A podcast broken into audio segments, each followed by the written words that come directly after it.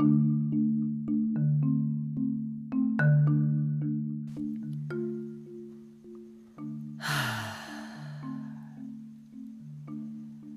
classical Jungian definition, animus is a soul force in women and is considered masculine. However, many women psychoanalysts, including myself, have, through personal observation, come to refute the classical view and to assert instead that the revivifying source in women is not masculine and alien to her, but feminine and familiar. Nevertheless, I believe the masculine concept of animus has great relevance.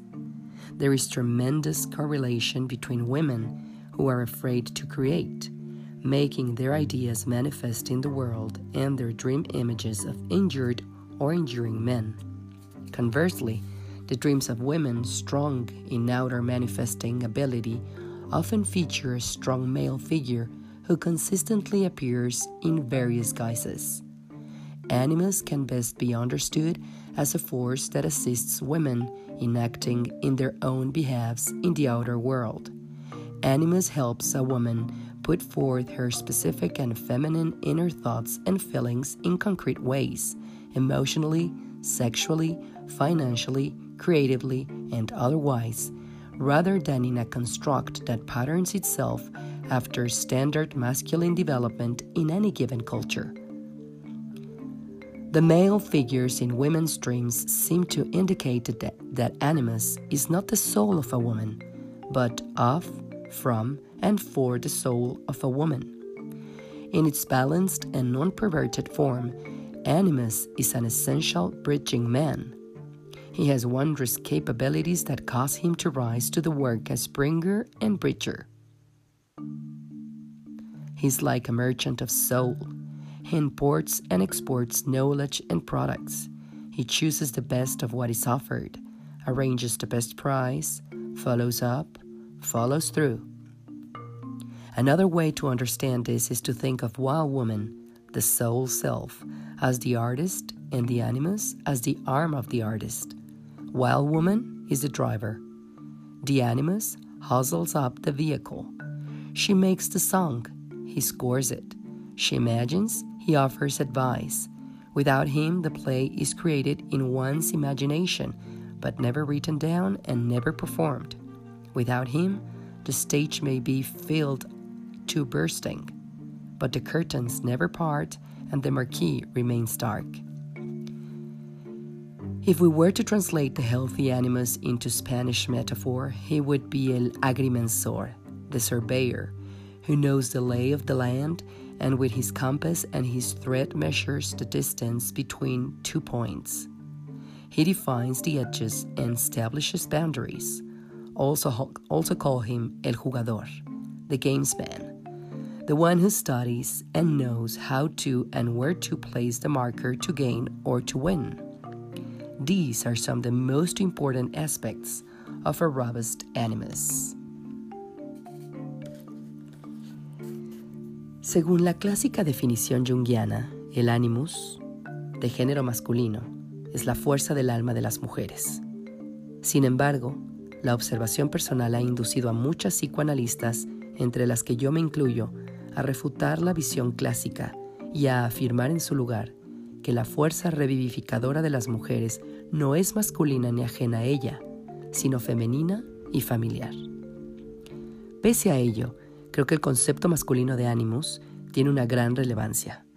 Existe una enorme correlación entre las mujeres que no se atreven a crear, que temen manifestar sus ideas ante el mundo, o bien lo hacen de una manera irrespetuosa o sin orden ni concierto, y sus sueños, los cuales pueden contener muchas imágenes de hombres heridos o que causan heridas.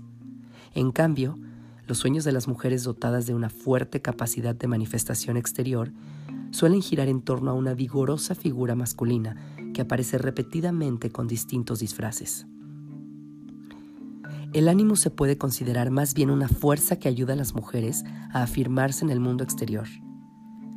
El ánimo ayuda a la mujer a exponer sus pensamientos y sentimientos interiores, específicamente femeninos, de una manera concreta, emocional, sexual, económica y creativa y también de otras maneras, en lugar de hacerlo según un esquema calcado de un desarrollo masculino estándar culturalmente impuesto en una cultura determinada. Las figuras masculinas de los sueños femeninos parecen indicar que el ánimos no es el alma de las mujeres, sino algo de, desde y para el alma de las mujeres. En su forma equilibrada y no pervertida, es un hombre puente esencial. Esta figura posee a menudo unas prodigiosas cualidades que lo inducen a entrar en acción como portador y puente. Es algo así como un mercader del alma. Importa y exporta conocimientos y productos. Elige lo mejor de lo que se le ofrece, concierta el mejor precio, supervisa la honradez de las transacciones, sigue con tesón todo el procedimiento y lo lleva a feliz término. Otra manera de interpretarlo podría consistir en imaginar que la mujer salvaje, el yo del alma, es la artista y el ánimos es el brazo del artista. La mujer salvaje es el chofer y el ánimos es el que empuja el vehículo. Ella escribe la canción y él la orquesta. Ella imagina y él le da consejos. Sin él, la mujer crea la comedia en su imaginación, pero nunca la escribe y la obra jamás se representa. Sin él, aunque el escenario esté lleno a rebosar de actores, el telón jamás se levanta y la marquesina del teatro no se ilumina. Si tuviéramos que traducir el saludable ánimos a una metáfora española, diríamos que es el agrimensor que conoce la configuración del terreno y con su compás y su hilo mide la distancia entre dos puntos, define los bordes y establece los límites. Yo lo llamo también el jugador, el que estudia y sabe cómo y dónde colocar la ficha para obtener puntos y ganar. Esos son algunos de los más importantes aspectos de un ánimos vigoroso. Es así como inicio esta reflexión de A Wild Call. Yo en este caso lo traduciría como el llamado al origen. Y estoy citando textualmente a Clarissa Pincola en su tan aclamado y concurrido libro Women Who Run with the Wolves, Myths and Stories of the Wild Woman Archetype, en español traducido Mujeres que corren con los lobos. Y esto fue a partir de que fui a ver la película The Call of the Wild, El llamado salvaje, en donde sí o sí tenía que salir los lobos y los perros. Esta fusión de un animal místico pero también muy cercano al hombre. El enigma de los lobos con la parte amigable del hombre en los perros. Y es así como me lleva a reflexionar y a tomar este libro después de ver esta película con estos tesoros, mensajes del universo a través de diferentes medios, que en este caso fue el cine, en donde pregunté y me llegó a abrir el libro en la página 311. Y solo es así como puedo hablar de esta fusión del masculino y femenino, que no es el hombre y la mujer, sino es la energía femenina y masculina dentro de cada ser humano, por lo que estamos viviendo ahora que ni me voy a meter, ni, desde ningún punto de vista eh, social o político, sino más en lo que a mí me toca. Me toca en la parte reflexiva para después saltar al espiritual, que es el campo que más me apasiona. Entonces, cuando abro el libro, porque lo dejé pensando, reflexionando cómo es que iba a abordar esta grabación. Se abre el libro, que eso es lo que me encanta de los mensajes del universo, en donde tengo el separador con la foto de mi hijo Liam con una mirada ingenua y una sonrisa profunda, alegre, sincera. Con mi hijo choco constantemente porque tenemos una energía muy parecida, una energía de mucha fuerza. Eh, alguien lo definiría como una fuerza sexual y sexual en el sentido de la fuerza de la vida, de la que nos hace avanzar. Y entonces chocamos a cada instante, pero a cada instante también nos retomamos a pedirnos una disculpa. Y los dos sabemos que queremos estar bien. Entonces, escucho el llamado del universo al abrir este libro y vuelvo a citar textualmente a esta maravillosa terapeuta con orígenes mexicanos, rusos y de indios americanos, Clarisa Pincola. Empiezo con el idioma original en este libro. Tears are a river that take you somewhere. Weeping creates a river around the boat that carries your soul life. Tears lift your boat off the rocks, off dry ground, carrying it downriver to someplace new, someplace better. There are oceans of tears women have never cried, for they have been trained to carry mothers' and fathers' secrets, men's secrets, society's secrets, and their own secrets to the grave. A woman's crying has been considered quite dangerous, for it loosens the locks and bolts on the secrets she bears. But in truth, for the sake of a woman's wild soul, it is better to cry.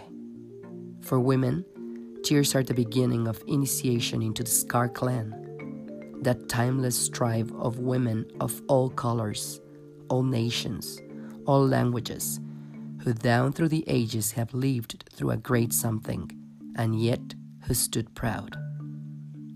All women have personal stories as vast in scope and as powerful as the Newman in fairy tales. But there is one kind of story in particular which has to do with a woman's secrets, especially those associated with shame. These contain some of the most important stories a woman can give her time to unraveling. For most women, these secret stories are embedded, not like jewels in a crown, but like black gravel under the skin of the soul.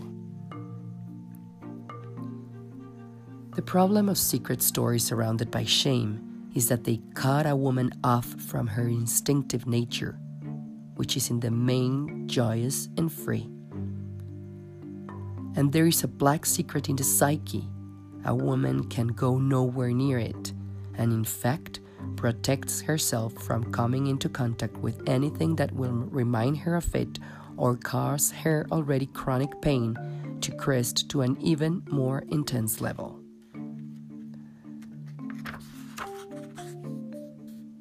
Secrets, like fairy tales and dreams, also follow the same energy patterns and structures as those found in drama.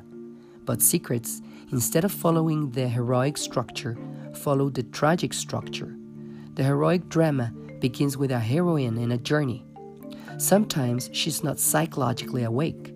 Sometimes she's too sweet and doesn't perceive danger. Sometimes she has already been mistreated and makes the desperate moves of a captured creature. However, she begins, the heroine eventually falls into the clutches of whatever or whoever and is sorely tested. Then, through her wit and because she has people who care for her, she's freed and stands taller as a result. In a tragedy, the heroine is snatched, forced, or drives straight into hell and is subsequently overwhelmed with no one to hear her cries, or else her pleas are ignored. She loses hope, loses touch with the preciousness of her life, and collapses. Instead of being able to savor her triumph over adversity, or her wisdom of choices and her endurance, she's degraded and deadened. The secrets of a woman keeps are almost always heroic dramas that have been perverted into tragedies that go nowhere. But there's good news. The way to change a tragic drama back into a heroic one is to open the secret. Speak of it to someone. Write another ending. Examine one's part in it and one's attributes in enduring it. These learnings are equal parts pain and wisdom. The having lived through it is a triumph of the deep and wild spirit. In the archetype of the secret, an enchantment of sorts is cast like a black net across part of a woman's psyche, and she's encouraged to believe that the secret must never be revealed, and farther, she must believe that if she does not reveal it, all decent persons who come across her shall revile her in perpetuity. This additional threat, as well as the secret shame itself, causes a woman to carry not one burden, but two. This sort of enchantment threat is a pastime only among persons inhabiting a small and black space in their hearts. Among persons of warmth and love for the human condition, quite the opposite is true. They would help to draw out the secret, for they know it makes a wound that will not heal until the matter is given words and witness.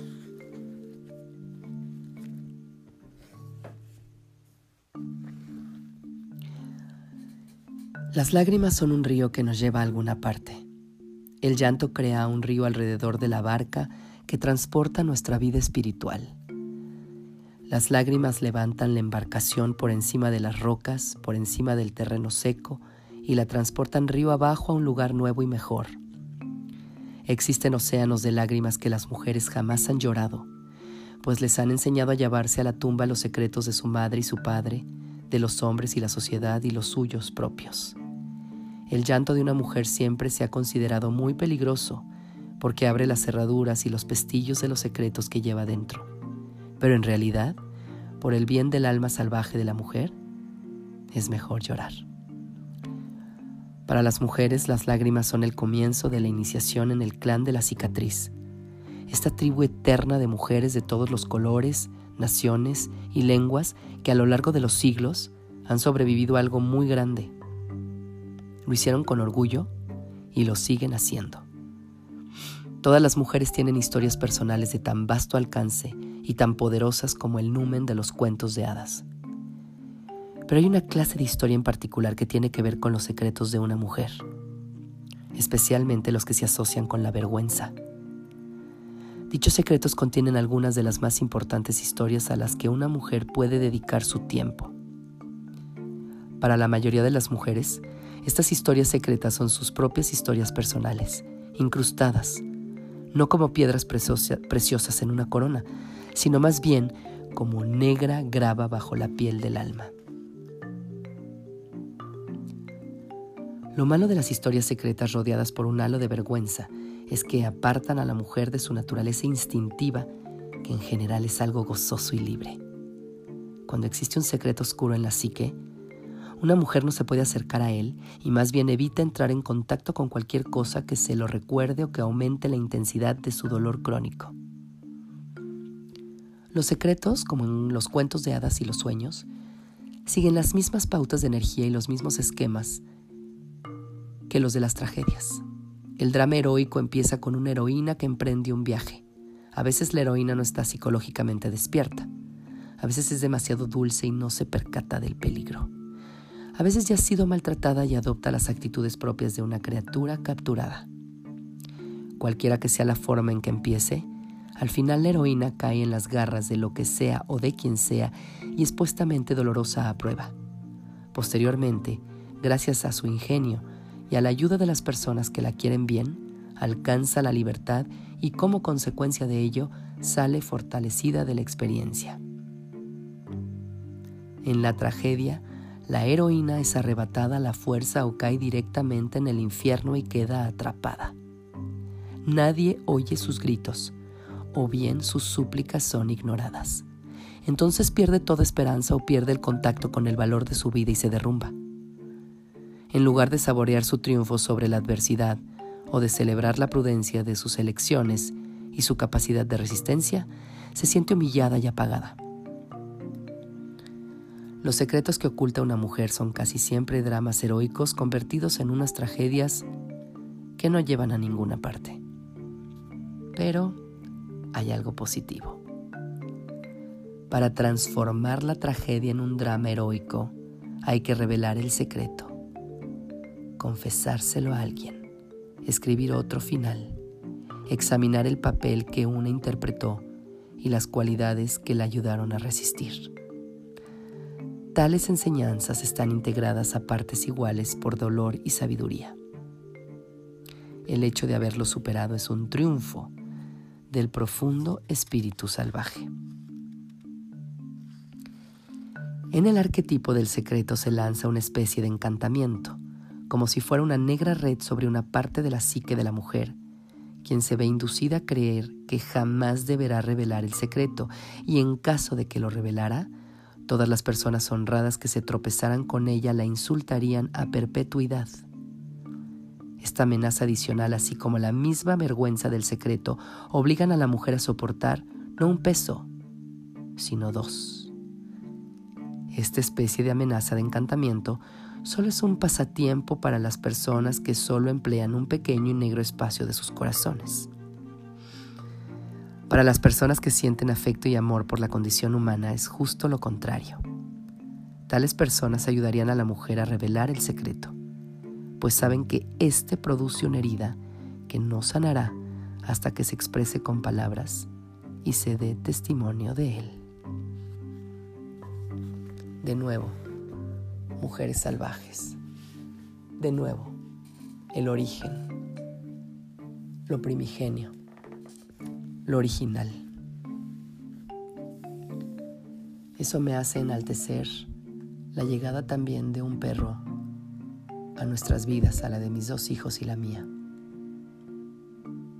Un perro que en su mirada hizo que yo reconectara de nuevo con mi sabiduría canina y el amor por ellos que había perdido al haber terminado una relación abruptamente y dejar de despedirme de mi perra y mis dos gatos. O mi gato, el otro era más de mi expareja. Así voy recogiendo los cachitos que he ido dejando tirados para reconstruir una nueva historia en estos 40 que estoy emprendiendo. En ese sueño en donde me dijeron que escuchara el mensaje del águila. Cuando investigué del águila, el águila a sus 40 tiene la libertad de escoger si se rompe el pico hasta el fondo para renacer y heme ahí. Así que esto me lleva entonces, una vez que recibí el mensaje del universo a través de mi hijo y el choque con él, pero mi amor salvaje con él, en donde puedo reconectar con el libro The Magdalene Manuscript The Alchemies of Horrors and the Sex Magic of Isis by Tom Kenyon and Judy Sian. Yo lo traduciría como el manuscrito de Magdalena, las alquimias de Horus y la magia sexual de Isis, por Tom Kenyon y Judy Sian. Esto es una canalización. Él es un psicólogo que tuvo a bien canalizar la psicoacústica. y de recibir este mensaje de María Magdalena. I was content to remain here with his essence that I carry in my heart and mind, but Isis herself came to me and said that now I must tell my story. That the lies of the last 2,000 years must come to an end, that the feminine is returning in balance to the male, that the cosmic mother is revealing herself at the beginning of the ending of time. And so it is that I reveal one of the lost secrets of the ages.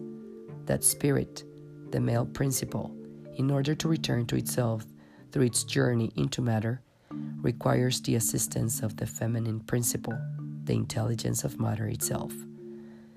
But from the solar light field perspective of the masculine principle, the feminine principle carries within her a dark, moist, and dangerous abyss. The solar principle feels threatened by the darkness of the lunar aspect, but it is in the joining of the sun and the moon, the joining of the masculine and feminine principles in equilibrium, in energetic balance, that true illumination is attained. Y aquí me atrevo a adaptar este mensaje que estudio a cada tanto, no solo en teoría, sino en práctica con la magia de Isis.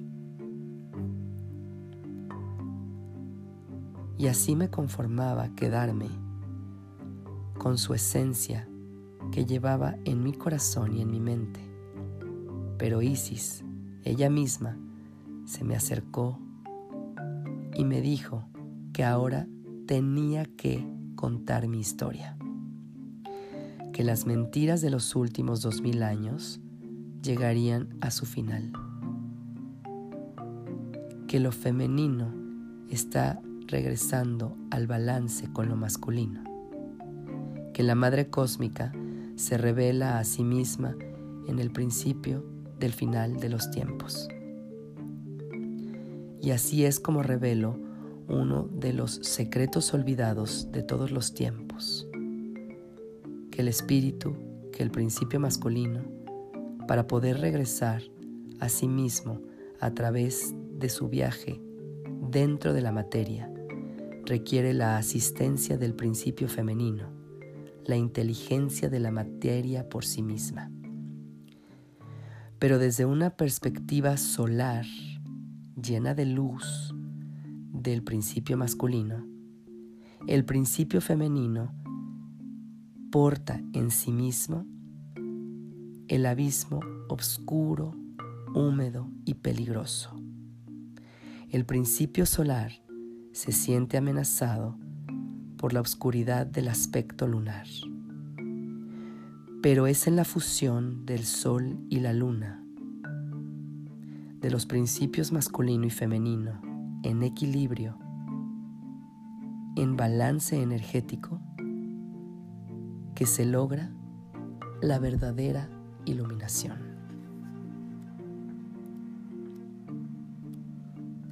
Y es así como llego a esta reflexión del llamado a lo salvaje, al origen, al principio de los tiempos, al principio de los universos.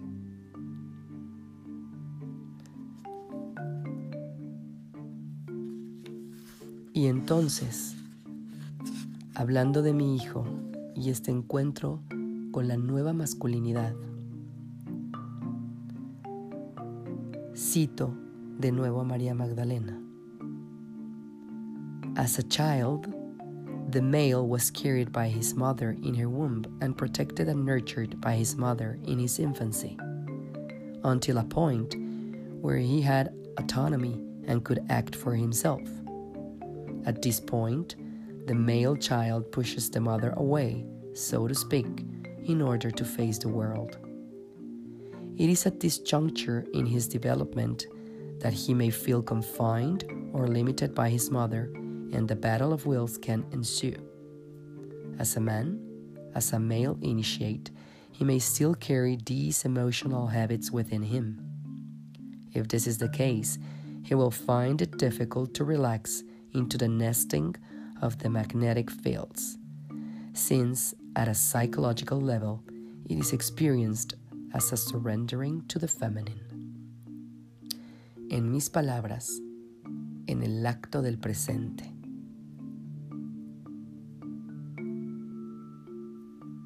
Cuando se es un niño, él es engendrado por su madre en el útero, protegido y alimentado por su madre en su infancia, hasta un punto en que él tiene autonomía y puede actuar por sí mismo.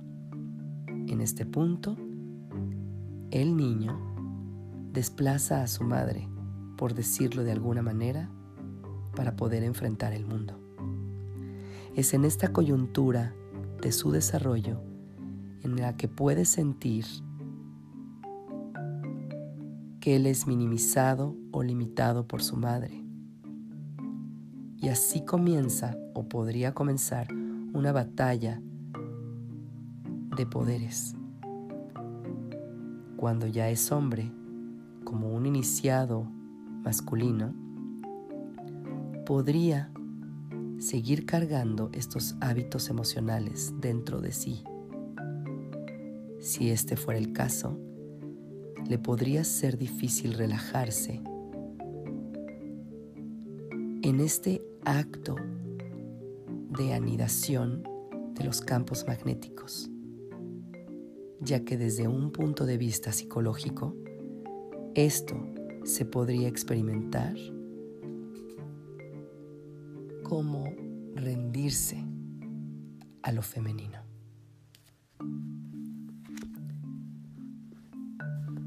Así es como me llega la reflexión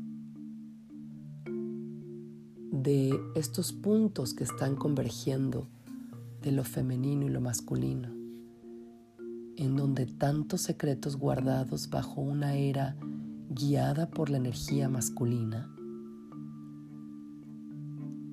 llega a tal fondo que toca el principio de lo femenino.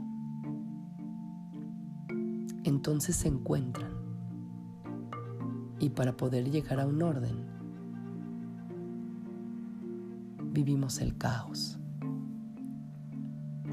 Un caos que nos cuestiona, un caos que nos hace dudar, que nos tambalea, desde un punto de vista de la naturaleza con terremotos, con tsunamis, desde un punto de vista manipulado por el hombre con virus, desde un punto de vista social con feminicidios, desde un punto de vista familiar con separaciones, con lucha de poderes, con desencuentros.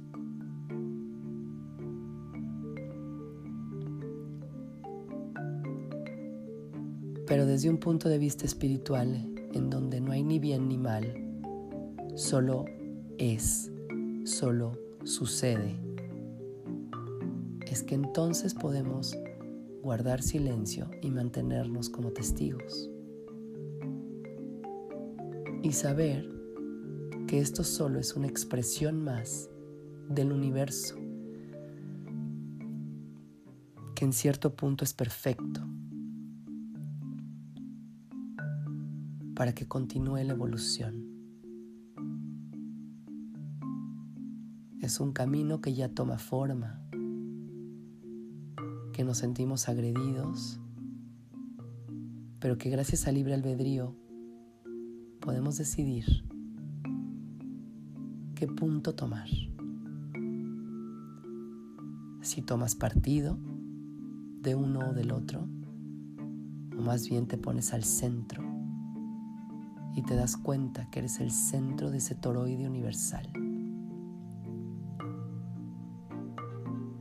La Tierra es un toroide que inhala y desde adentro emerge con sus expresiones y afuera se enriquece y regresa con mayor conciencia. Así nosotros somos toroides, pequeños toroides caminando, unos contra otros, unos a favor de otros, unos de la mano de otros. Pero al final es el llamado al origen,